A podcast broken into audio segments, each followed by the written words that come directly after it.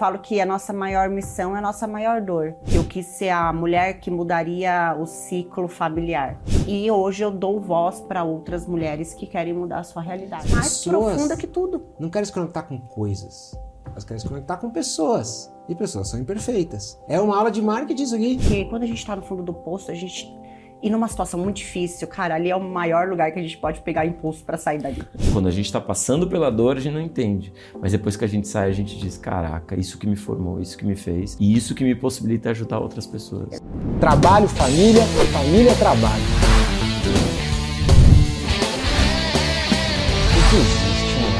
Divino no corre nosso de cada dia. Esse é o Santa Correria, o lado divino do corre nosso de cada dia. Eu, Marcos Pianges e João Branco, toda segunda-feira, trazendo conversas com gente que corre muito, mas não deixa de estar conectado com as coisas que mais importam na vida. Tudo isso toda segunda-feira aqui nos canais do Santa Correria, com o patrocínio de Reserva e Chevrolet.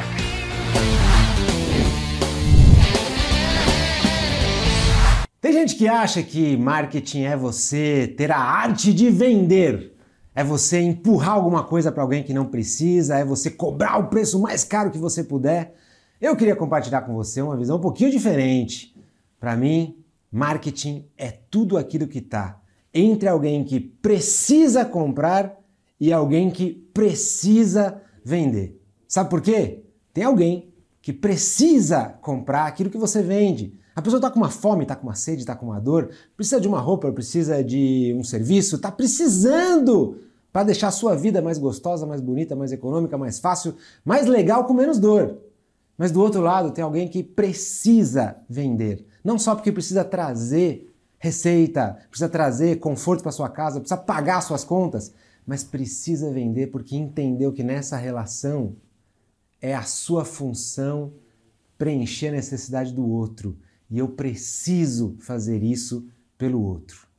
Excelência no seu trabalho pode ser uma prova de amor. Hoje nós vamos falar sobre como servir pessoas com amor. Seja bem-vindo, esse é mais um episódio do podcast Santa Correria. Tá na correria aí? A gente tá aqui junto com você. E eu não tô sozinho, tô aqui com o papai mais legal do Brasil, Marcos Pianges. Obrigado, João Branco. Feliz de estar nessa santa correria, nessa sua companhia. Você que está nessa correria do dia a dia, a gente também tá, todo mundo tá.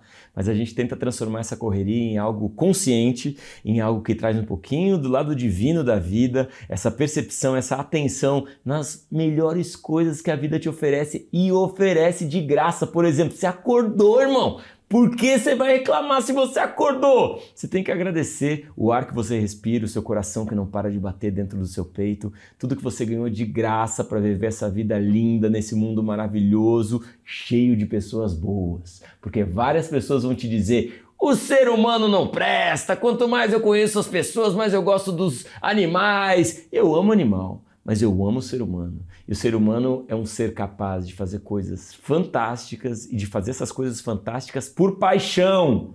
A máquina não entende isso, o robô, o algoritmo não entende como que um ser humano pode criar uma empresa e pensar em mudar vidas e ter o prazer, o propósito de transformar vidas das suas funcionárias, dos seus funcionários, transformar a beleza que todo mundo tem, você é bonito, talvez você não saiba, mas você é lindo, e ressaltar essa sua beleza, transformando a vida desses funcionários e desses clientes em vidas mais ricas e mais gratificantes. João Branco, o maior marqueteiro do Brasil, vai anunciar nossa convidada de hoje. Nossa convidada, muito especial, está aqui com a gente porque atende muita gente, serve muita gente, trabalha com beleza.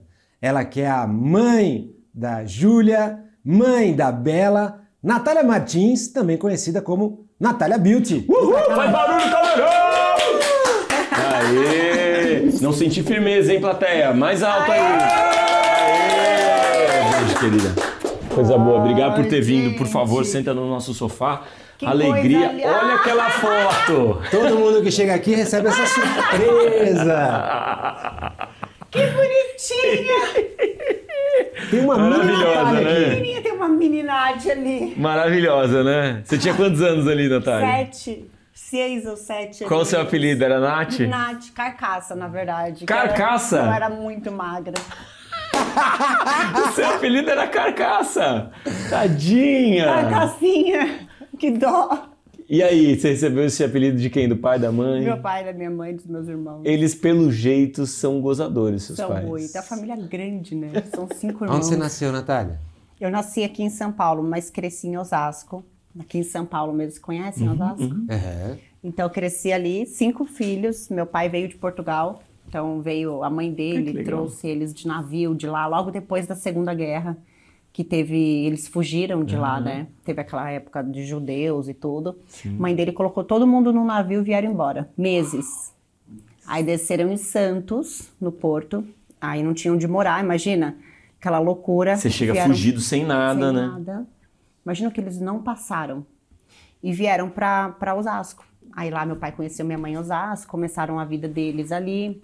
Meu pai, desde muito novo, trabalhou com comida, né? Então era padaria, lanchonete, coisa de O português. típico, É, português típico. com a sua padaria. Sim, típico, Que típico, legal. tudo. E aí uma loucura, né? Muita gente. Então eram cinco filhos. Então, o mais velho era um ano de diferença de cada um. Então era cinco, seis, sete, oito, nove, dez anos. Uau, uma Uau. escadinha. Escadinha. Falei, gente, minha mãe, coitada. Minha mãe até tentou fugir de casa uma vez. Eu, eu, eu entendo hoje.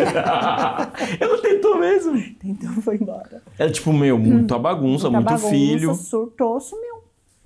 Aí voltou depois de cinco dias, mas aí teve toda uma busca, né, que a gente fez, que foi a, a época que ela sumiu mesmo. Ela tava achou- num spa. Uns- não, não, não. Antes fosse ela surtou, tadinha. Tadinha. E aí, imagina, é que aí tem várias coisas, né? Uma mulher que que aí já entra assunto de tipo assim, minha mãe com meu pai ali. Meu pai teve uma criação muito machista, cultural, ainda mais portuguesa. Veio de lá. A minha mãe nunca estudou, então estudou até a quarta série. Teve cinco filhos, um depois do outro. Então ela viveu situações ali que ela não teve escolha. Do tipo, vou sair dessa vida, não quero isso pra mim, não é um relacionamento, a família que eu quero. Então ela foi obrigada a viver muita coisa. E a família, muita, muitos filhos, uma gritaria, uma loucura. Aí um dia ela pegou, acho que teve um surto. Cara, sumiu. tadinha, meu. Pegou o carro. Ela é viva ainda? Você conversa com ela sobre isso? Conversa. Porque é muito bonito hoje em dia a gente ter essas discussões falando sobre saúde mental feminina, né? É. Sobre o respeito que a gente tem que ter com com uma mulher que, cara, cinco filhos, transforma seu corpo, transforma sua vida profissional, transforma a forma como você se relaciona com amigos, a solidão da mãe. Solidão. Solidão.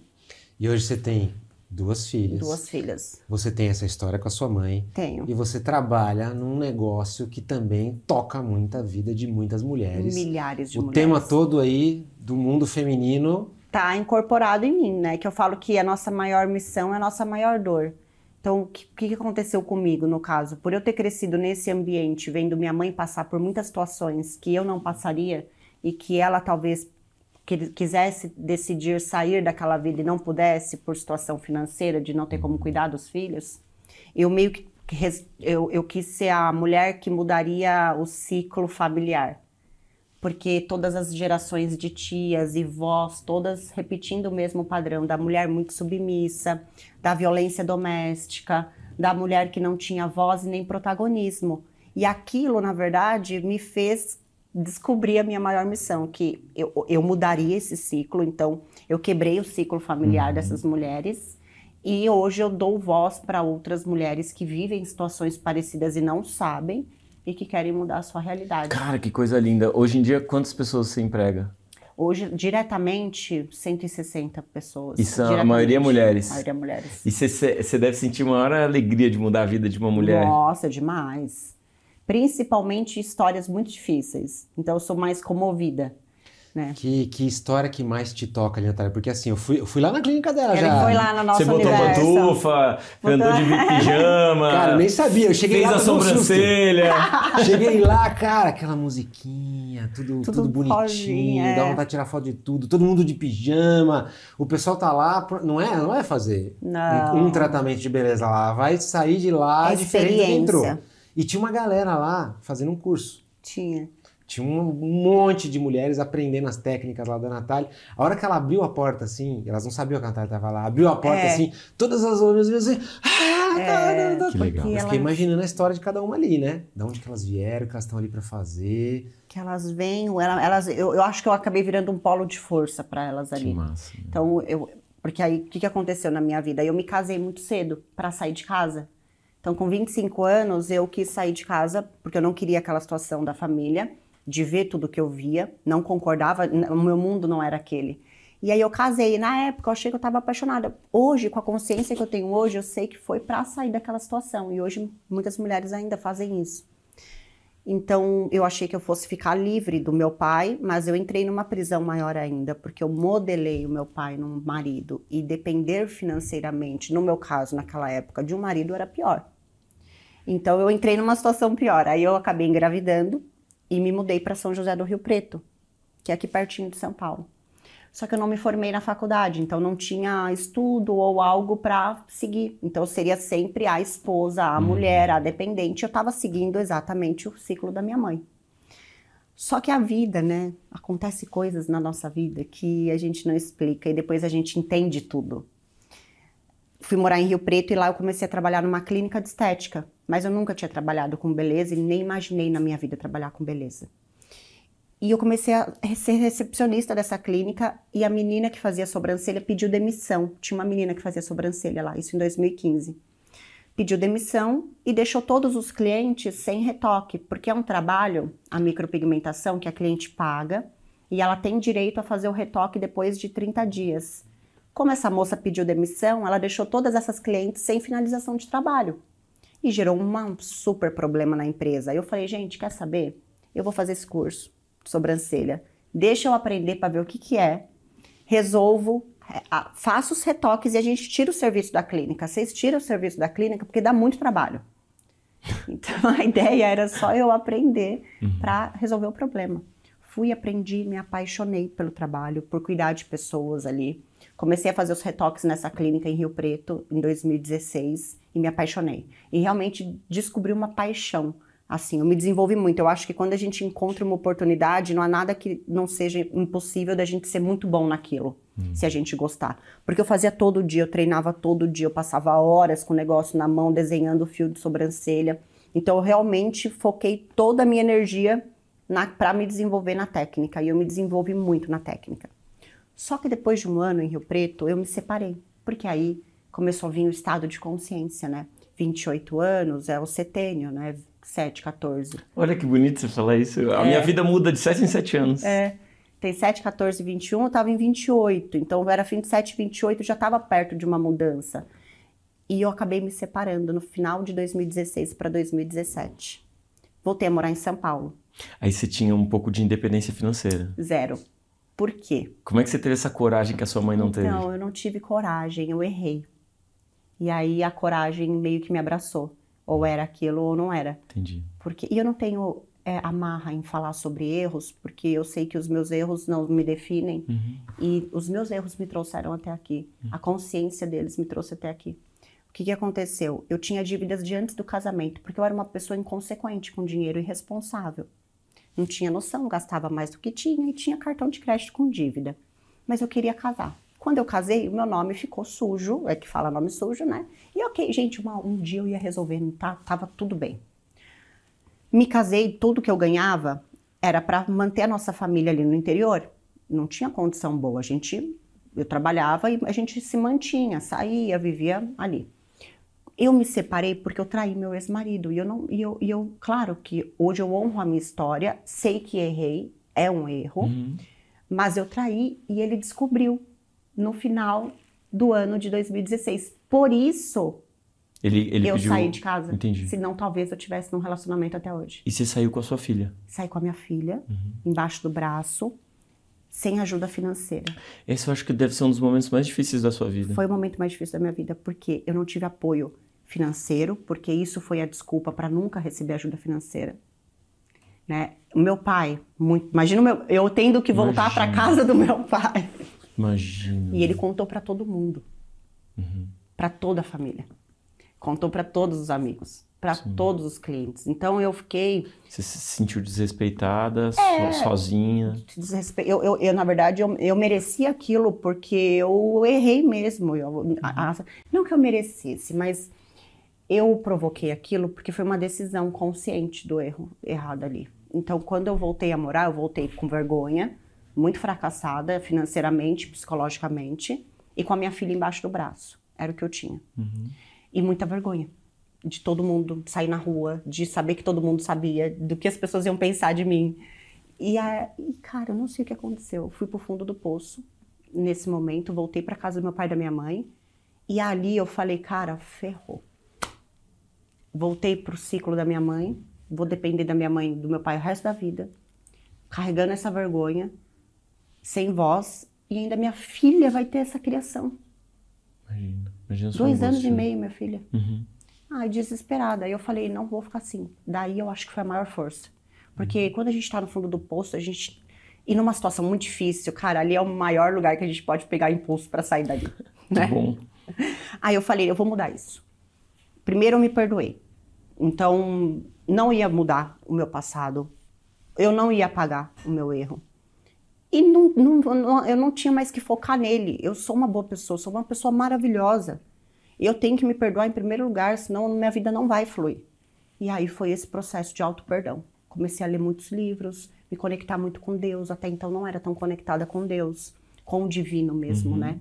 Então comecei a me conectar com os meus princípios, com os valores éticos, com os valores morais, com o alinhamento 100% de, de verdade, de honestidade. Porque acho que a gente só se, conecta com o divino quando a gente realmente se torna uma pessoa íntegra de verdade, transparente, né? E foi um processo, Sozinho. sozinho. Você não teve, por exemplo, um pastor, um- Não. uma pessoa que te Não. iluminou, uma, Não. uma, uma amiga que estava ali te ajudando. Eu tô imaginando aqui a, a profundidade da sua solidão, da sua do Total. momento difícil da sua vida, né? E de quantas pessoas passam por isso, Passam. porque a minha mãe engravidou e ela foi expulsa de casa, meu avô e minha avó não quiseram lá. saber dela, ela estava sozinha na vida com um garoto, eu no colo dela. Então essa essa Nossa, solidão feminina, eu acho que acontece muito mais vezes do que a gente imagina, porque em geral a gente só mostra e só vê, e só dá visibilidade, só paga, só tem valor financeiro alguém que está na vitrine, É, que está faturando e que exato. está e que tá ganhando dinheiro, está girando a roda da economia, e tem sempre uma mulher sozinha com uma criança no colo sem saber o que fazer. E me impressiona a sua capacidade de olhar sozinha. De olhar para a vida e dizer, eu vou sair disso aqui. É muito né? forte, E porque consegui. o mais normal era você repetir o que aconteceu com a sua mãe. E, e se relacionar com outro cara, e engravidar de novo e ter cinco filhos. E Exatamente. em algum momento fugir por cinco dias, né? E, e meio que perpetuar É. esse ciclo para sua própria filha, né? E aí essa dor me quebrou o ciclo, né? Então foi, eu acho que eu fui empurrada do penhasco mesmo. E ali eu falei, é só eu comigo. E aí eu assumi a autorresponsabilidade, porque foi pela primeira vez ali que eu tava sozinha com as minhas decisões, sem influência do meu pai ou do meu ex-marido. Então, poxa, se eu sei que eu sou uma pessoa boa, agora eu vou tomar as minhas decisões conscientes para construir uma vida boa para mim. E eu comecei a atender as clientes na casa delas. Então eu pegava a minha maca de manhã, seis horas da manhã, Lá daquele curso que você É. fez lá, na- só com aquele curso lá Só. você começou. comecei. E aí eu ia, comprei uma maca, tipo, acho que era 300 reais uma maca portátil, que você carrega ela. E aí eu ia na casa das clientes, atendia, fazia o trabalho, fechava a minha maca e ia embora. Tipo, eu saía às 6 horas da manhã, voltava meia-noite pra casa. Caraca. Porque eu, na solidão, eu não tinha com quem conversar. Eu tinha vergonha. O que, que eu comecei a fazer? Falar com os Falar clientes. com a internet. Com a internet. Ah, fazer Stories. stories. Story. E eu comecei a contar no Story tudo, não tudo que estava acontecendo, mas eu, eu sempre tive facilidade de expor vulnerabilidade. Quando eu entendi que a vulnerabilidade me aproximava das pessoas mais ainda, Gera uma identificação, né? aí eu comecei Eu a. passo o que ela passa, eu me, me vejo nas palavras dela, ela é igual eu, né? Isso. E aí, nossa, no começo foi tipo, nossa, tadinha, tá passando por tudo isso. Amiga, faz a sobrancelha com ela, tá precisando. Ah, que legal. Então gerou uma, uma sororidade que fala, Isso, né? Entre sororidade é, mulheres. é. é- é como se fosse o equivalente feminino da... da mulher que se ajuda, que sei. se acolhe, que vê a dificuldade da outra e tenta ajudar, né? Que legal. Então não foi uma coisa exposta, mas eu senti isso, do tipo, ó, vou fazer com você, você merece, batalhador. O meu trabalho não era o melhor. Entende? Mas tinha empatia do ser humano com a mulher e a história que eu tava vivendo. É. E aí na região você começou a ficar conhecida. Sim, comecei a atender, ficar sem agenda, comecei a subir o valor do, do meu trabalho Legal. mais ainda. E comecei Fica cada e vez melhor, né? empresa, Porque você é, tava isso. fazendo todo dia. Treinando. Marketing raiz. Esse é, o É. marketing Total, raiz. total, total. O marketing de verdade, lindo também, porque a rede social hoje permite a gente ser vulnerável. Eu sempre digo para as pessoas, as pessoas me perguntam, Pianges, como é que eu produzo conteúdo? Em geral, você vai cair no erro que todo mundo cai, que é produzir conteúdo do jeito que todo mundo está fazendo, buscar as hashtags que todo mundo está marcando, fazer a dancinha com a música que está bombando, trendando nesse exato momento. Você vai fazer o que todo mundo está fazendo. Exato. Sabe quem você é de verdade? Você é o seu pior dia da sua vida. Você é essa pessoa. Você, isso é a coisa que te define. A quantidade de dores, de desafios, de problemas que você passou e superou. E que você tem vergonha muitas vezes de contar, que você tem vergonha muitas vezes de dizer. Então, quando as pessoas me perguntam como que eu produzo, eu sempre digo, cara, vai na coisa que você tem mais Fala vergonha. Vai na coisa que é mais vulnerável. Fala a sua maior verdade. A sua maior verdade não é a nota 10 que você tirou. É às vezes o zero, o um, a vez que você colou, às vezes que você Exato. é, errou na prova, né? É. Que você não foi, não foi a, a sua melhor versão. E nesse processo de superação, a gente tem aprendizado e no aprendizado a gente ilumina outras pessoas. Posso dar um, um exemplo interessante disso? Quer ver o jeito que mais convence as pessoas de que a carne do McDonald's é boa? Como? É falar 0% minhoca, 100% carne bovina, sem corante, sem conservante, sem nada. Porque o primeiro é assim, tem um monte de empresa que falaria, não, não quero falar sobre esse assunto. É, não quero, não, esconde, quero. esquece esse daí. Não, isso é um boato, é claro que é uma mentira, é claro, não quero falar desse assunto. Uhum. Só que o jeito de mais conseguir a atenção das pessoas, porque conecta, pra falar, Já ah, é. que legal, porque ele tá sendo autêntico, ele tá falando que tá tudo bem, pode falar disso que não tem problema. Fala, quer saber? Todo lugar que eu vou, todo lugar que eu ia quando eu trabalhava lá, fala, ó, quero dizer pra todo mundo aqui, a carne é 0% minhoca. Você já quebra, já brinca. quebra o gelo e também. já- e, ó, e aí a pessoa presta mais atenção. É. Então, o jeito de ser autêntico, verdadeiro, ele fala, gente, isso aqui mesmo, ó, eu sou esse jeitão aqui. Eu sou, eu sou pão duro pra caramba, sabia? Eu quero falar pra todo mundo que tá me ouvindo aqui, eu sou pão duro, eu sou teimoso, eu, eu não sei assobiar direito, eu não sei tocar instrumento musical nenhum, mas tem outras coisas que são legais também, né? Sim, E a gente foi é, descobrindo é, você nas vezes. Eu te sigo lá também. É, né? E você vai falar, cara, Sim, eu falo. sigam aí, gente. Não, Natália inclusive, Beauty. ontem até é, é legal a gente falar disso, porque eu acho que hoje a rede social tá deixando as pessoas um pouco distantes de si mesmas. Então hoje as pessoas elas querem vestir um personagem para ser aceita por uma sociedade que quem disse que é o certo.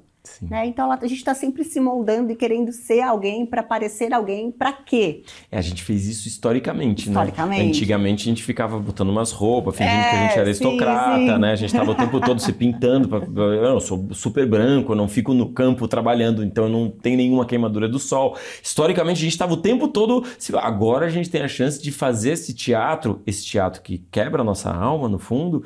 Para milhões de pessoas. Pra milhões, né? é. E aí fica um ciclo que é meio doentio, né? Porque eu produzo sabendo que é mentira, você consome sabendo que é falso. Eu produzo sabendo que é mentira, você consome. Nossa, E aí é- é um imagina. ciclo que você vai se sentindo pior, porque você tá sendo falso o tempo todo. E quando você mostra o seu verdadeiro eu, isso é tão libertador, também, libertador, né? libertador, Mas eu acho que a gente fazia libertador. isso porque funcionava. É, Sim. porque as Então- pessoas queriam ver essa perfeição, né? É, Tipo, o lado E- mas assim, né? aspiracional ou o lado da perfeição vendia, cara. Esse troço vendia. Você fala, não, não é possível. Todo mundo trabalhava com comunicação, com comércio, vendendo, atendendo. Era tudo bando de falso. Não, por alguma razão, Sim. uma geração inteira gostava, cara. Ele prestava mais atenção nisso, É, né? ele vendia mais. ele- Aí veio toda uma outra galera que fala, cara, eu gosto tanto quando você aparece lá do seu jeito de, De pijama.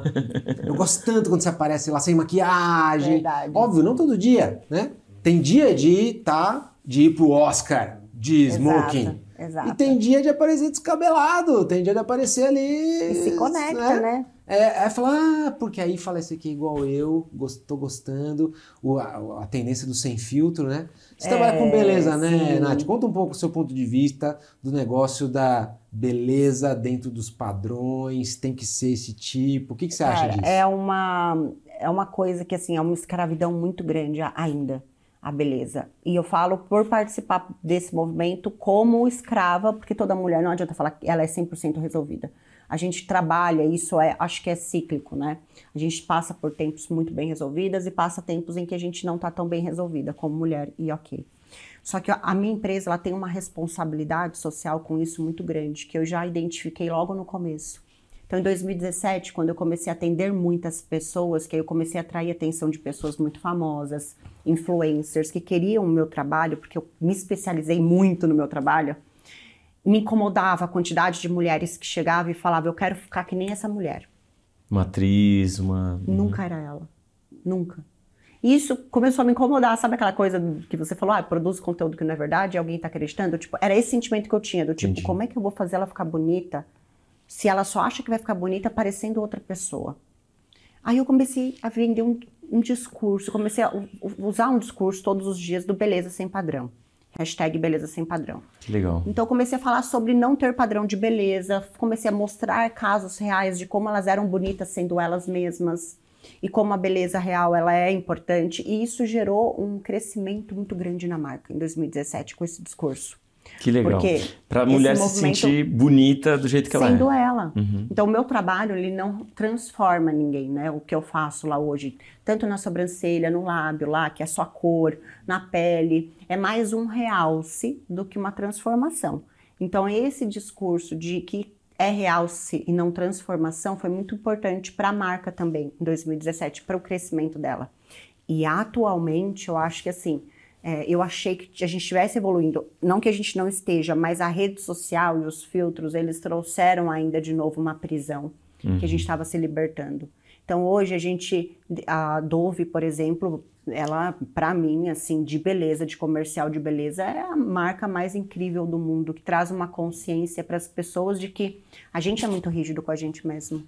Né? As coisas que eu reparo em mim, você não repara em você, e as coisas que você repara em você, eu não reparo em você.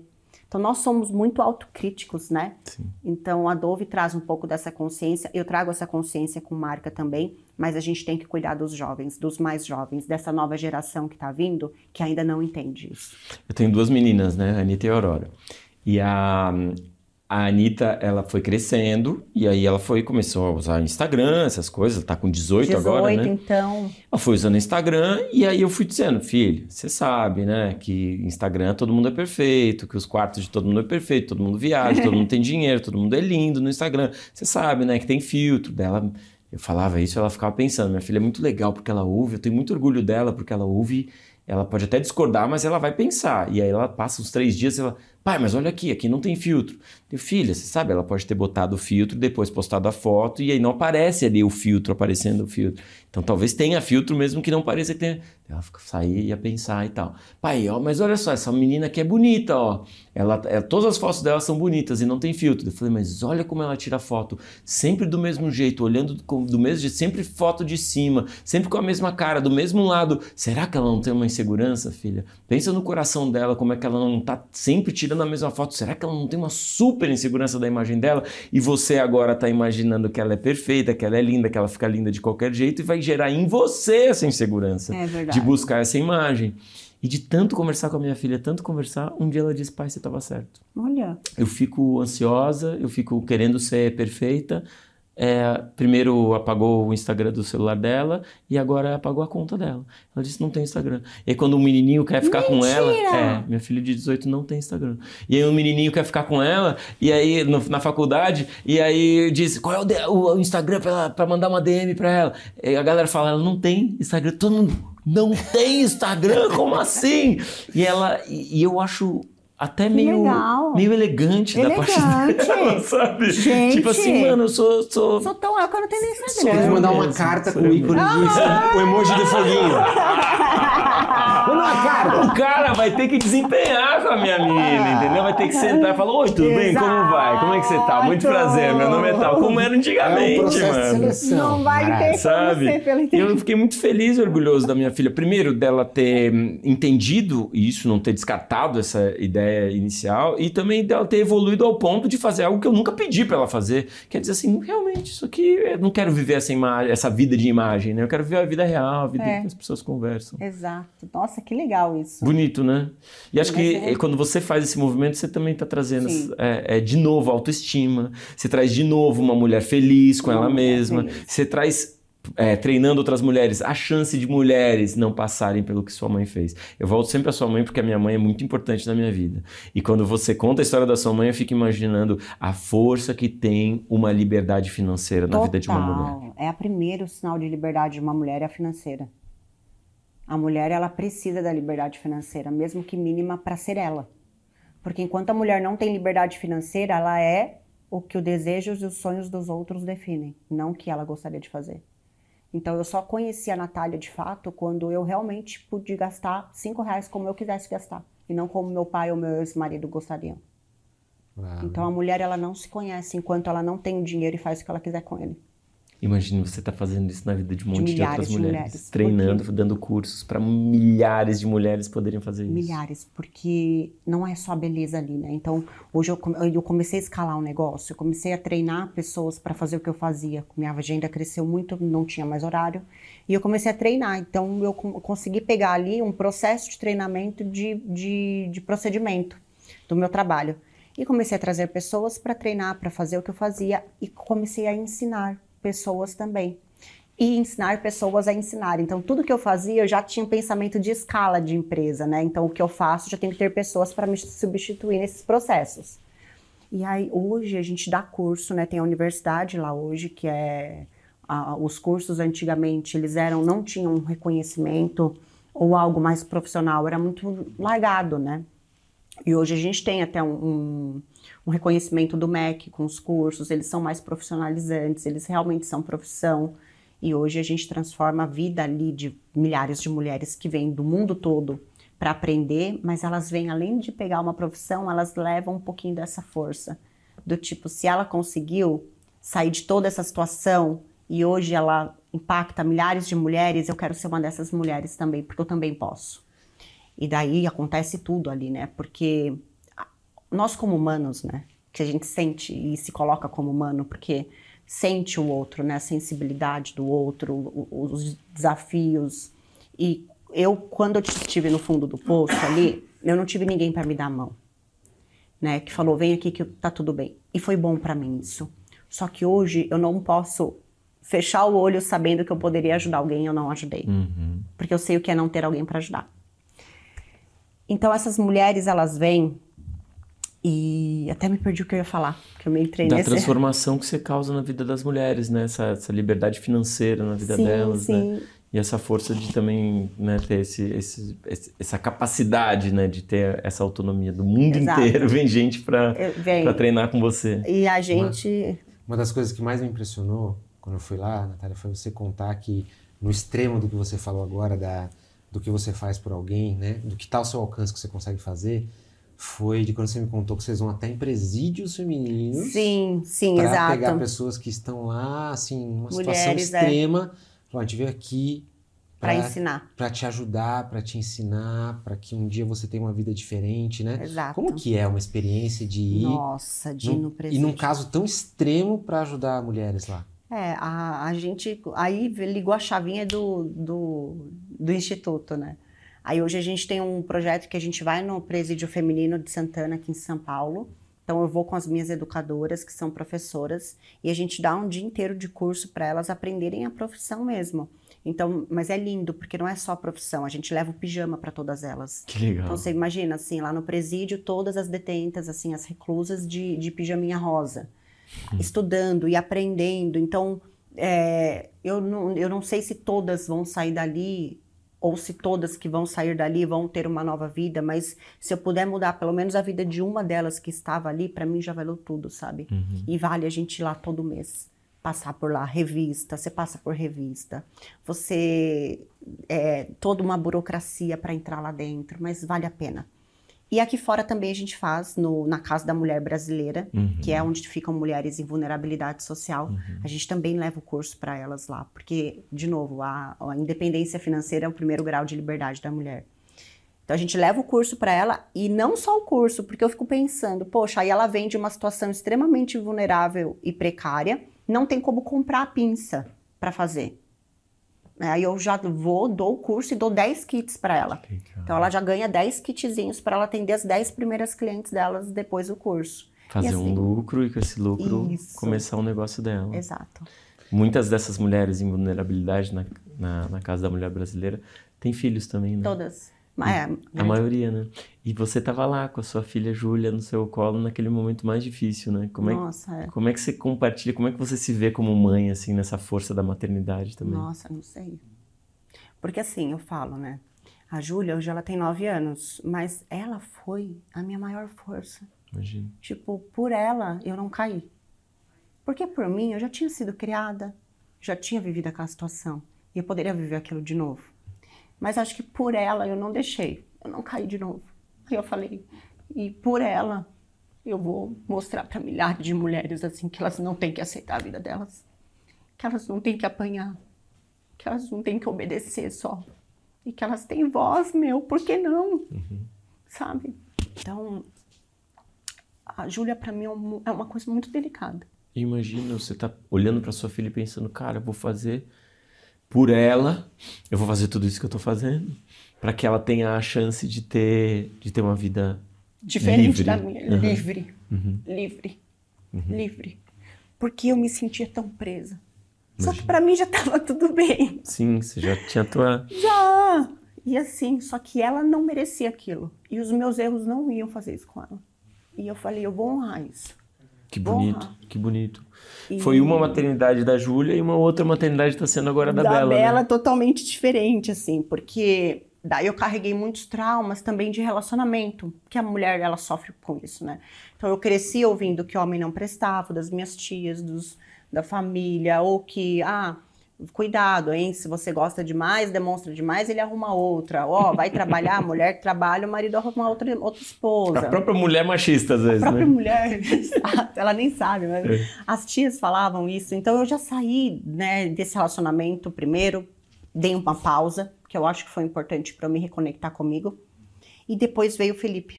Com, encontrei ele em 2019, né?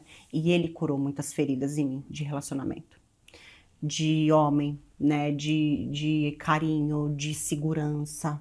Ele me ajudou a identificar muitos traumas que eu tinha e que isso estava atrapalhando a minha vida de seguir. Eu não estava me permitindo encontrar um grande amor porque eu achava que eu não merecia um grande amor. E ele veio me curando todas essas feridas. E quando eu me permiti, de fato, ter alguém incrível do meu lado, e porque eu era uma pessoa incrível e eu sou, tudo fluiu. Daí eu lindo, que descobri um, um amor assim, e- e, aí por várias vezes, durante o nosso relacionamento, e é muito louco falar isso, eu ficava causando situações de briga para que ele me abandonasse. Cara, Nossa. você ficava testando. No seu Testando. trauma, você estava testando. Eu achava que ele ia me abandonar Claro, a qualquer claro, momento. claro. Então eu ficava testando toda hora o abandono dele. E eu falava, vai embora. Não, agora eu sei que você vai embora, pode ir. E ele segurando e a ele onda. segurava. E Que aí ele falava, isso, amor, né? você fica querendo que, que eu vá embora só pra você se sentir confortável. Porque você acha que eu vou embora um dia, mas eu não vou embora. Que lindo. Esse cara é muito evoluído, Ele é hein? evoluído, o Felipe é evoluído. Que lindo é. isso, porque uma vez estava conversando com uma pessoa que é especializada em casa de detenção. E aí Olha. perguntaram para ele qual era a melhor coisa que podia acontecer para um detento. E ele disse encontrar uma boa mulher, né? Encontrar uma mulher. Porque a mulher coloca, o- assim, ensina o cara no caminho do autocuidado, do cuidar do outro, de respeitar, de, de, né? Pô, de você se É. esforçar para ser melhor, de você É. evoluir, de você arrumar um emprego. Ele falou isso, a melhor coisa. E, e eu sempre é, penso, né, porque a gente vive num país muito violento, que às vezes a pior coisa que pode acontecer para uma mulher é um homem. Porque o homem é a maioria das violências, dos homicídios, das agressões. Das- Então, assim, é uma frase que eu falo com muito pesar, porque eu sou homem, né? E é muito doído falar isso, né? Que, poxa, meus irmãos são esses- essas pessoas violentas e agressivas e que muitas vezes se agridem a si próprio e as pessoas que dizem amar, né? Mas o que você está descrevendo é uma, uma coisa tão bonita que talvez a melhor coisa que pode acontecer para uma mulher é encontrar um bom homem também. Um bom homem. É. Porque um bom homem também te ajuda a superar seus traumas Total, e, a, e a curar suas, suas feridas e a, a entender que o amor pode existir, pode funcionar. Total. E que ele existe. Cara, Quando coisa a gente boa está você falar isso. disposto, quando a gente decide. E ele me fala todo dia, amor, amor é decisão. É verdade. Amor é eu acordar todo dia e decidir estar casado com você. Eu decido estar com você, meu amor, ele fala. Já amei o Felipe. Ele é uma Já pessoa quero ser incrível. brother Conheci dele. Ele é- também, hein? É Conheci, pessoa- conheci. Conheceu? Mano, já quero ser irmão desse cara aí. É. Maravilhoso. Ele, é- ele foi criado só pela mãe dele. Olha aí, meu O irmão. pai também teve algumas coisas que não, não ficaram, mas ele foi bem criação de mãe, assim. Ele é bem humano. Eu acho que é, é muito legal quando a gente vê a Natália, porque fica claro, né? Que é um... Tem muito coração, né? Tem muito coração. Ela, o Felipe assim também, tá muita... E aquela, aquela, aquela casa, existe uma casa na Rebouças, rosa. É, Uma casona rosa, a matriz da Que clínica. legal. né? Que é onde fica a, a primeira unidade, Primeira, a matriz é. da clínica. E é impossível o meu lado marqueteiro, quando eu olho pra tudo é. isso, assim... começou, começou. É impossível, gente, porque assim, veja, vamos imaginar uma rua antiga, Isso. cheia de casinhas cinzas, tudo cinzinha, tudo cinzinha, cinzinha, cinzinha, cinzinha. De repente, uma vai lá e pinta aquela casinha de laranja e escreve assim: bolos de cenoura feito com carinho da vovó Alzira. Aquela casinha ficou diferente. Ficou? Dali dois anos, tirou a casinha laranja e agora virou che- encheiro de códigos de computação e escreve assim: aqui nascem futuros gênios, escolas de, computa de programação de computador para crianças. Mudou? Mudou? Deu outro. Opa, o que está acontecendo ali dentro? Aí, dali dois anos, aquela mesma casinha virou toda colorida e fala assim: Escola de Reabilitação do Marcos. Aqui, pessoas que têm algum tipo de deficiência voltam a andar pela primeira vez. Mudou tudo de novo. Aí você fala, cara, você é capaz de transformar uma casinha cinza em alguma coisa que acontece ali dentro, uma coisa diferente. Tem um monte de gente que fala que a propaganda é a alma do negócio. Mas na verdade, essa alma do negócio não está na cor da parede, não está no que está escrito na placa. Está no coração de quem toca esse negócio. É. Está no coração de quem atende o cliente. Está no coração de quem está na cozinha fazendo o bolo. Está no coração de quem está dando um pouco de si ali, que fica dia. visível pela cor, pela propaganda, pelo marketing, mas que na verdade a propaganda ela é só o meio de fazer a alma do negócio que a gente vê numa entrevista, num Verdade. post, num story, na Casa Rosa, que fala assim: isso aqui é a alma desse negócio. Se amanhã não tiver mais uma Casa Rosa lá na Rebouças, vai deixar uma saudade ali. Vai deixar uma saudade. Tem um algo que vazio. acontece ali que não acontece em mais nenhum outro lugar igual, né? É. Então, isso que você é acaba se refletindo ali no seu negócio, que é o que eu acho que o pessoal leva de você quando sai de lá da clínica, né? Vai lá buscar também. É O pessoal quer esse, esse carinho, esse cuidado, essa experiência, essa alma, né? Então, lá, por exemplo, na clínica, falando da clínica, foi exatamente esse o pensamento quando você começou a contar. Quando eu fui para essa clínica, que eu, eu comecei a trabalhar numa salinha de 30 metros no começo, era um prédio comercial. Só que começou a crescer, eu falei, eu quero ir para um espaço maior, quero ir para uma rua, eu quero uma clínica. Comecei a sonhar. E eu vi essa casa na Rebouças. A Rebouças você conhece? Muito trânsito, é uma, uma avenida cinza, não é tão legal. Só que era a única que eu tinha achado que tinha dado certo, que na verdade não tinha dado certo, porque eu tava com o nome com busca e apreensão. E cheguei na reunião da casa lá com o proprietário de pijama, que eu já tava dando curso de pijama. O proprietário olhou pra mim e falou: Meu, o que, que essa menina de pijama, com esse nome todo sujo, quer alugar a minha casa 10 vezes mais caro do que o aluguel que ela paga lá? Mas eu queria. Daí eu insisti muito, muito, muito, muito, e Deus é maravilhoso. Eu insisti muito, gente, muito. Eu queria aquela casa. Mesmo ele tendo negado mil vezes. Aí um dia a corretora me ligou e falou: Meu, Deus te ama, viu? Porque. O cara topou. Porque você não sabe, o cara tava jantando com a família dele. Aí as duas filhas na mesa, e ele, e duas meninas, e ele falou pra elas que tinha uma moça que queria alugar a casa deles na Rebouças e contou um pouco da minha história por cima Que veio de pijama. que veio de pijama. Aí a filha dele falou: pai, essa menina é muito batalhadora.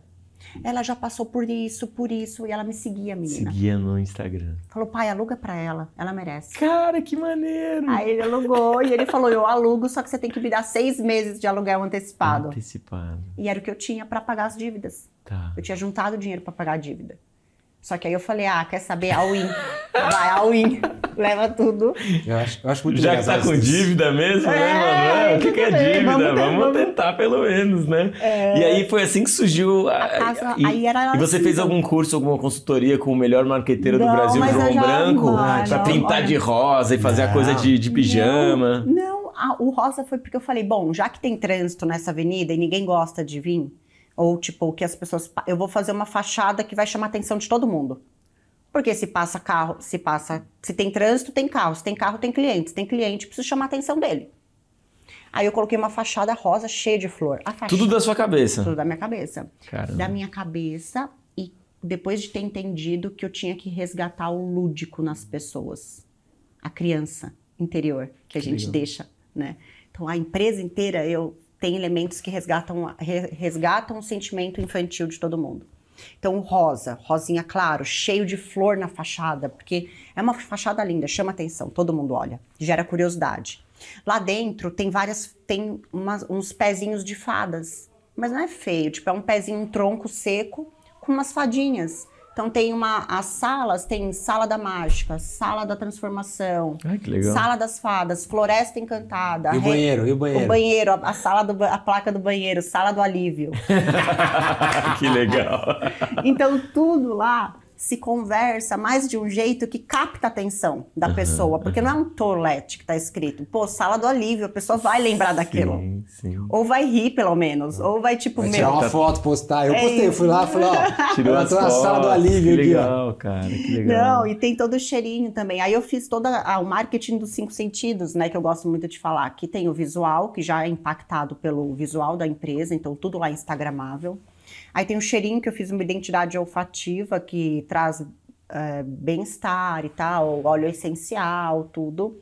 Aí tem o, o cappuccino com Nutella, que eu sirvo lá, que já traz ah, essa memória afetiva do sentido degustativo do, do cappuccino. Ai, uma delícia, cappuccino com Nutella na borda.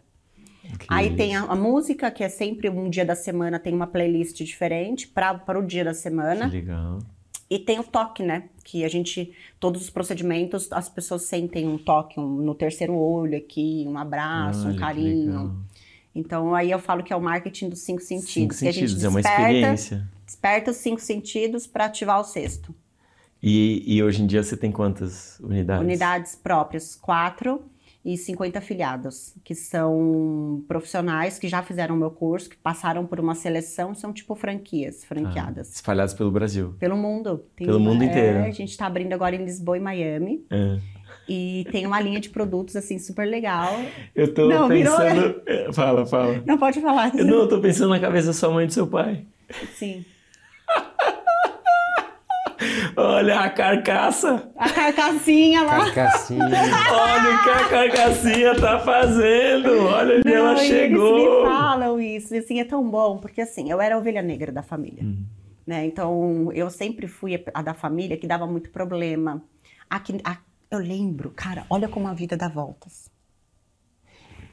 Quando eu, traba... Quando eu saí, fui morar em Rio Preto, que eu me casei, eu trabalhava, eu e minha irmã mais velha, no restaurante do meu pai, né? Eu saí e tal, e ela ficou. Diversas vezes eu ligava pro meu pai e falava: pai, não tô feliz no casamento, tá acontecendo isso, ele faz isso comigo, ele faz isso. E meu pai não me deixava voltar para casa. Falava: você tem que ficar. Casamento. E não é assim, Cara, que dureza. dureza. Mas tadinho, não, ele não. não Claro, tinha- eu sei como é que é, né? E aí a minha irmã falava pro meu pai: não deixa ela voltar para casa. Ela é o inferno dessa casa, pai. Faz ela ficar aí, ela tem que ficar com a família. Mas porque realmente era uma loucura. Claro. Olha como a vida dá voltas. Depois eu voltei para casa, passei tudo isso, né? Hoje meu pai ele quebrou, enfim, aconteceu várias coisas. Hoje eu ajudo toda a minha família com muito orgulho, muita felicidade, graças a Deus. E essa minha irmã, eu treinei ela e hoje ela é coordenadora de procedimento lá na clínica. Então assim, eu conquistei o respeito da minha família inteira. Que bonito. E assim, é, é também importante a gente dizer é, obrigado Hum. à nossa irmã. Sim, tô, não, ah, eu, eu falo, ah, e assim, a gente tem uma relação zero trauma de, Que de bom. a gente é super bem resolvido. Que lindo. Eu, os meus irmãos e a gente se zoa. Fala, ai, Babi, você que não queria que eu voltasse pra casa, lá, viu, ó. E assim, Que aí a gente bonito, se cara, ama, a gente bonito. briga, a gente se ama, é aquela família unida, sabe? Aquela grande família. Sim. Então tá todo mundo triste, tá todo mundo triste junto, tá todo mundo feliz, a gente fica É. feliz junto. É, acho que muitas vezes a gente tem um- um- uma mágoa familiar, né? É, eu sempre repito isso. É fácil você ser feliz é, meditando no Tibete. Lá em cima de uma montanha, entendeu? É fácil, meu. Eu quero ver você ser feliz com a sua família, com seu pai, que você não pediu, você- a sua mãe, que você não pediu. Seres diferentes do que você idealizou e imaginou. Seres diferentes daqueles que estão na internet, né, nas famílias perfeitas de tanta gente. Então, a família é esse ambiente onde a gente vai ter muito desafio relacional. Muito. É onde a gente vai ter muita gente te dando espinho para você pisar.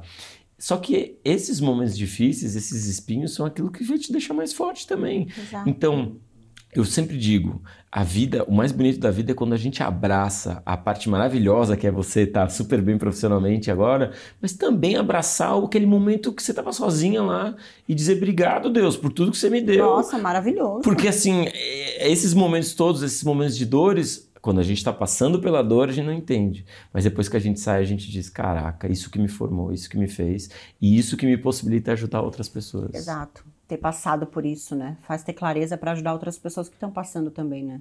Você fica, Muito tipo, doido. olhando pra sua vida hoje, pensando: meu Deus, olha, Eu fico. olha o que Eu aconteceu. fico. Não, eu fico. Ela fica E eu pensando em mil novas possibilidades. Novas sim. possibilidades e como o mundo dá voltas, assim. E, e assim, ó. E aí, por isso que eu penso, eu falo algumas coisas, tipo, nunca desdém de ninguém. Você não sabe que essa pessoa pode se tornar amanhã. Você pode precisar dela amanhã, independente de tudo. Você nunca pode desdenhar de ninguém. Você não sabe o dia de amanhã, gente. É, não negue ajuda pra alguém. Sempre ajude alguém se você puder. Não vai te custar nada. E eu não falo de dinheiro, não. Falo às vezes de uma palavra, um carinho, perguntar se tá tudo bem, um abraço, um olho no olho. Vale muito mais. Um treino, um curso. né? Exato, Uma sim. oportunidade. Exato, total. Então, assim, o- e o universo devolve o que a gente emana pra ele. É bobeira não saber e não ter certeza que o que a gente vive é um reflexo do que a gente é para o mundo e para as pessoas, para tudo. Então, e hoje, falando até de família, que é interessante esse assunto, principalmente quando a gente fala com empresários, tudo, que vem de uma situação de uma família um pouco mais difícil, também tem a questão de como eu consigo não carregar uma culpa por estar tão bem feliz hoje e nem toda a minha família estar nesse mesmo momento que eu, sabe? Então, por, em alguns momentos eu fico pensando, poxa, eu me sinto um pouco culpada por ser tão feliz, tão bem sucedida e às vezes ver a minha família ainda num nível de consciência que ainda não entendem isso. Então, fica nesse, poxa, tenho que às vezes cortar algumas Uhum. raízes, não que corta relacionamento jamais, mas de mentalidade, sabe? De saber o que eu quero pra mim. É, a, gente contro- a gente não controla os outros, a gente É. só controla a gente mesmo, né? Você tem uma frase bonita que eu queria que você repetisse, aquela da dor. A dor é. Você falou alguma coisa da dor, é nosso. Maior combustível, não? É, você falou alguma frase que eu achei bonita. É, será que foi que a dor é o nosso maior combustível pra sair do fundo do poço? Acho não. que. Ou a, a- a dor, a nossa, hum, nossa dor traz a nossa maior missão? Isso aí que você falou. Talvez. A nossa dor traz a nossa maior missão. É. Quando você passa por esse momento de dor, você diz assim, cara, é isso que eu vou mudar no mundo. É isso que eu tenho que fazer pelas pessoas. Eu vou cuidar de alguma mãe que tá sozinha num quarto, sentindo o, o paninho do cachorro, sozinha com a sua filha. Tadinha. Eu vou, eu vou mudar falar pra ela que ela pode. E, e olha que legal lá na universidade, porque a empresa nossa ela é uma empresa que tem alma, né? Que, que a gente fala muito de empresa poeta, eu falo, né? Empresas poetas. Que a gente passou por uma fase das empresas mais industriais, que são as das primeiras gerações, que tem aquela frase, calma, que eu vou falar porque é legal. Sabe aquela frase que o, Fran- é, o segundo presidente dos Estados Unidos fala? Hum. Que é: Nós somos soldados para que nossos filhos sejam fazendeiros e nossos netos possam ser poetas. O que, que é? Que bonito. Assim, as primeiras empresas, indústrias, todas soldados, da, da primeira geração. Era comida, tinha que fazer, porque tinha que comer, carro para andar, era aquela coisa. A segunda já foi uma coisa mais de escala, de fazenda, de plantar para colher. E hoje, a era das empresas hoje são as empresas que têm alma, as empresas poetas, as empresas que conectam, que têm causa. Então, hoje, as empresas que estão liderando movimentos no mundo são essas empresas. Caso delas que eu acho que eu posso falar, inclusive, é a Reserva, que é uma empresa Pode, pode falar, pode que falar. eu tô usando, inclusive fui lá buscar o look. Maravilhosa. É, falei, gente, essa é uma empresa que tem alma, que você vê que eles têm porquê, tem mensagens por trás que fazem sentido. Cada peça doam cinco pratos de comida. Exato. Uma licença paternidade estendida, oportunidade para a terceira idade de trabalhar lá. Porque eles pensam nas pessoas. Isso. O bem, a onda do bem, né, que a gente faz. E a nossa empresa também é, e lá ah, o curso que a gente dá, que a gente oferece lá, que as alunas vão fazer, eu via muitas alunas que não iam fazer o curso porque elas não tinham com quem deixar os filhos delas.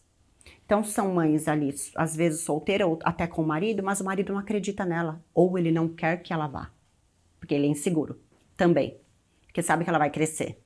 E aí ele não dá o apoio para cuidar do filho dela. E fala, não, mas quem vai cuidar de fu- do, do nosso filho? Aí você fez um espaço lá. Aí eu tenho babá. Elas levam os filhos e eles ficam lá com as babás sem pagar nada. Maravilhoso. Natália, eu tenho dois filhos, o Matheus de 9, a Júlia de 7, então a Júlia também. Uma família linda. Beijo lá pra Nathalie, pra Júlia, pro Matheus, meus amores. E quando eu trabalhava no McDonald's, eles achavam que eu saía de casa para ir fritar batatinha. Vai muito mais. Agora, agora, eles estão olhando, né? Eu falo para eles que eu sou um professor agora. Ah, O que, que as suas pensam quando elas te veem de pijama, dando um curso, uma palestra ou lá na clínica? O que, que elas acham que é o seu trabalho? o que, que Cara, você fala para elas que você faz? que lindo você falar isso, porque é, eu tenho uma história com a minha filha muito bonita que você me fez lembrar agora. E que até o Felipe fala sobre isso pra mim. Ele falou, amor, um dia você falou uma coisa pra Júlia que eu nunca vou esquecer. E ela me cobra de eu viajar muito. Né? Às vezes eu vou palestra, mulher e tal. Aí eu falei, filha, a mamãe tem que ir, porque a mamãe vai salvar milhares de mulheres. A mamãe salva mulheres todos os dias da vida, da- de algumas situações que elas passam na vida delas. Eu sou força, eu ajudo elas com as filhas delas, eu ajudo elas a se, se tornarem mais felizes. E esse é o meu trabalho. E eu preciso que você entenda, mamãe, para que eu consiga fazer mais isso. Assim, foi lindo. E ainda dá para fazer de pijama. E ainda dá para fazer de pijama. Olha aí! Que maravilhoso. É, é, é, exatamente. eu queria te dizer que eu tô super impressionado. Super impressionado, assim. Super, assim, é, é, tocado pela sua transformação de usar realmente essa dor, transformar em missão. E pela, assim, as pessoas elas acham, e às vezes acontece isso, elas querem fazer mil cursos. O João sabe, de marketing, para entender como é que. é. Cara, você pegou seu coração e disse: Meu, essa casa é rosa. é. E isso aqui vai ter uma placa assim, as pessoas vão ficar de pijama, e vai ter pantufa, e vai ter os cinco sentidos. Você, você e vou fazer uma empresa poeta. Olha que coisa linda isso que você tá fazendo, meu. E você tá fazendo esse caminho todo olhando para dentro de você e para sua sensibilidade, para aquilo que, que, que desperta. E quantas vezes a gente quer só olhar para fora, né? O que estão fazendo lá fora? O que, Exato. Que tem no- em Miami? Vou fazer igual, vou, vou copiar. É tão triste quando a gente não olha para dentro da nossa belíssima al- alma, né? Exato. Toda pessoa, se você deixar, ela é linda. Ela é. Mas as pessoas não querem olhar para suas belezas e para suas feiuras, porque junto, olhando para dentro, você vai ver as duas coisas, São bonitas também. que são bonitas também, né? Suas marcas, suas cicatrizes, Que é, o né? perfeito atrai, mas só o imperfeito conecta. E a rede social, ela hoje, né, passa por um momento onde a perfeição ela atrai muito. Mas aí é só. Para você conectar, você tem que trazer o lado humano imperfeito. Que aí as pessoas se reconhecem, elas se acham, te acham bonitas por isso. Ontem, por exemplo, à noite, eu cheguei cansada, eu tava muito cansada ontem, emocionalmente, né?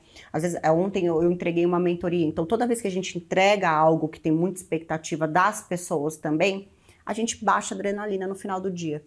E eu chorei, de cansaço um pouco.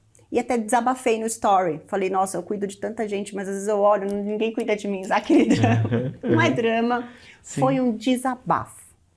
Mas a coragem de fazer isso, hoje eu acordei com a minha caixa de story, assim, travou. Por quê?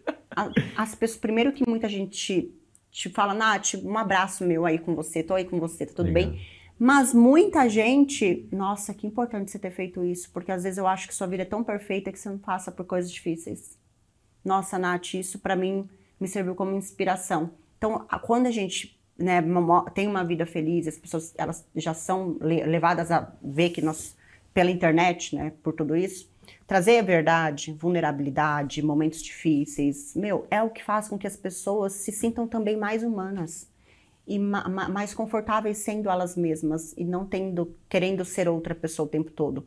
Então, direto, às vezes eu tô, falo até pra Gi que tá comigo o tempo todo, meu, filma bastidor. Filma o dia que eu caio, que eu sento, o dia que eu sento para comer um- uma marmita que eu amo, arroz, feijão, de colher e ovo e bife. adoro o dia também. que eu tô, sei lá, de descabelada, o dia que eu tô atrasada carregando mil coisas, o dia que eu tô brigando com alguém, às vezes discutindo. Meu, as pessoas elas querem ver vida real. E vida real é pegar o simples e transformar no extraordinário. Porque, na verdade, as pessoas que têm mais engajamento, que mais crescem, elas não fazem coisas extraordinárias se tornarem extraordinárias. Elas pegam as coisas ordinárias, né, simples, e se tornam essas coisas extraordinárias só pelo simples fato de dar atenção e contar para as pessoas. O perfeito atrai, É mas o imperfeito conecta. Eu Outra empre- frase bala, Eu vou né? emprestar meu? essa frase, Natália, pra usar, mas eu te dou os créditos. Não, que eu pode, usar, tá vamos bom? fazer uma camiseta, Vamos. reserva, ó. Ó, Fazer uma camiseta Você não escolheu uma frase pra gente dar uma Escolheu. camiseta da reserva? Ah, escolhi, Escolheu da- escolhi a- da do, luz. do- Ah, brilhar, que tem uma frase minha muito boa, que eu É. falo que brilhar não é sobre si, e sim sobre iluminar os outros. Maravilhoso, maravilhoso. Você soltou várias pérolas maravilhosas aqui. Eu tô super impressionado, super agradecido de você ter vindo conversar Ah, com a eu gente, de também. verdade. Nossa, assim, eu tenho um carinho muito grande por vocês, por você, pelo João. O João, a gente já tem uma relação, né, de algumas vezes a gente acabou se encontrando, mas assim, eu tenho um respeito muito grande, sabe, João? Por você, pela sua trajetória, pela sua coragem, por tudo que você construiu, pela forma que você vende, pela forma que você fala do marketing, pela forma humana que você tem de trazer os assuntos. E isso impacta milhares de pessoas que acham que marketing é só venda, que lead não é humano. É isso aí. Nós estamos Entendeu? fazendo a mesma coisa, Natália. Eu sei. Gente, o perfeito atrai, o imperfeito, imperfeito conecta. conecta. É uma aula de marketing isso aqui. Exato. Pelo amor de Deus, as Mais pessoas profunda que tudo. não querem se conectar com coisas. Elas querem se conectar com pessoas. E pessoas são imperfeitas. Pode ver. Exato. A, a foto do campeão da Copa do Mundo mais curtida não é da Argentina campeã, é do Messi campeão. As pessoas não querem uma caixa de um negócio. Elas querem ver alguém, elas querem saber quem está por trás, elas querem saber a história. Sentimento, né? Elas querem, elas não querem sobrancelha. Exato. um pouquinho de você ali, né? Então fica a dica aí, pelo amor de Deus, todo mundo tá assistindo a gente. Isso aqui é uma aula de marketing É, disfarçada de É podcast, de Nossa, trabalho, família. Uma aula de Não, vida, uma aula de, de vida, vida, também, né? de vida, Porque como não. você diz, o marketing moderno, o marketing de hoje em dia é o desmarketing, né? É, é a vida real, é a verdade, é a busca pela verdade na alma das pessoas, né? Na sua alma, né? Não na, na, na, na- a questão plástica, fingida, é, é roteirizada. Exato. né? Então é uma aula de marketing, mas é uma aula de vida, né, É, cara? Também. como como que a gente faz para ter relações mais verdadeiras, né? É, vínculo com os nossos familiares mais verdadeiros, né? Que abraçam a parte bonita e abraça também a parte difícil, as dores transformadas em, em aprendizados. né? Desamarras com erros, né? Porque as pessoas elas deixam erros definirem a vida delas. Então desamarrem Uhum. os elos que vocês têm com os erros. E você nem preciso nem falar, porque você é uma inspiração assim Obrigado. de vida, de, de pessoa, de tudo o que você está fazendo aí com toda essa geração nova. eh, De, de homens também, principalmente. É muito legal. Essa sua consciência de Uhum. que algo tem que ser falado para mudar é muito legal. E eu fico feliz de esbarrar em Filipes aí, por aí, pelo. Ah, sim. Né? De saber que existe um cara tipo Felipe, assim, que é um cara, um homem bom, inspirador, que fortalece todos os outros homens a serem homens melhores também. Muito, Fico muito ele feliz. inspira mesmo. muitos homens, assim, perto de nós, assim. E ele é muito carinhoso o tempo todo. Que bom, né? Tudo que eu sempre sonhei. Ai, que coisa. Mano, é uma história feliz no final, né? Olha aí! Disney, ó, vamos É fazer um essa conto de história. fada maravilhoso. Uma princesa verdadeira, né? Uma princesa de verdade. Bonito demais, bonito demais. Obrigado, Natália. E a gente adorei. vai chegar na Disney, você vai ver. Ah, vai ter a com princesa de certeza. pijama lá. Com certeza. Muito bom, Certamente. hein? O episódio Bom de demais. hoje, gente, foi Gente, muito obrigada. bacana. Muito legal. Vocês sabiam que hoje a Natália chegou aqui? Sabe como ela chegou aqui hoje, Piante? Deixa eu pensar numa, numa carruagem de Cinderela. É, ela chegou lindo. aqui num- numa nave, Oi, num boat. É, Não, eu, eu fiquei toda, eu me senti insuportável. Eu- eu falei, gente, como eu tô chique. Que lindo esse carro. Muito legal, tô né? muito. E eu, olha, toda insuportável lá no carro. Porque esse papo aqui ele tem o apoio da Chevrolet, que é uma marca que acredita aqui em tudo que a gente está fazendo. Muito Olha obrigado, galera da Chevrolet. O Bolt sensacional. Amei. Pessoal da reserva também. Muito obrigado e parabéns aí pelos bons exemplos das coisas que a gente tem falado aqui. Esse foi mais um Santa Correria, hoje com a Natália. E eu só E aí? queria dizer, galera, encaminhe esse episódio aqui pra uma mulher que você ama, sabe? Nossa. Seja uma mãe, uma tia, uma vizinha, uma amiga, encaminha mesmo, cara. Eu falo isso assim com muita emoção, cara. É, parabéns pelo que você tá fazendo, assim. é, de alguma forma, você também cuida da minha mãe, Ah. da minha irmã, da minha sogra, das minhas duas filhas, sabe? A gente vive num mundo que precisa é, acordar para essa solidão feminina, para essas mulheres que estão lá naquele quarto sozinhas, sendo julgado por todo mundo, sozinho com a sua filha. Então, meu, se você é uma mulher aí, você acha que, que pode ajudar a fortalecer essa mulher, encaminha, porque são as mulheres, no final das contas, que cuidam da gente. Foi uma mulher que ficou para cuidar de mim, é uma mulher que vai cuidar de você numa enfermaria, é uma mãe que vai cuidar de você quando você estiver no hospital. Então encaminha para uma mulher que você ama, uma mulher que pode ter a vida transformada pelo exemplo inspirador da, da Natália. Obrigado demais Ah, por ter vindo. obrigada, gente. Muito Poxa, legal, obrigado. eu- Muito Valeu, amor. pessoal. Muito obrigada. Uhul!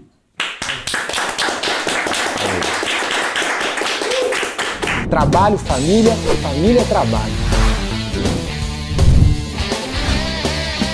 Existe um lado divino no corre nosso de cada dia. Fiquei impressionado. Olha, mesmo. muito bonito. obrigada. Parabéns. E você vai adorar conhecer o Felipe. Eu Também. sei, já quero ser brother. Porque ele é assim, assim. Eu acho que o mundo carece disso. Muito, cara, muito. Imagina que coisa boa a gente ter homens que compartilham dessa. Esse respeito. e dessa construção. É. Porque a masculinidade é construída em cima de destruição.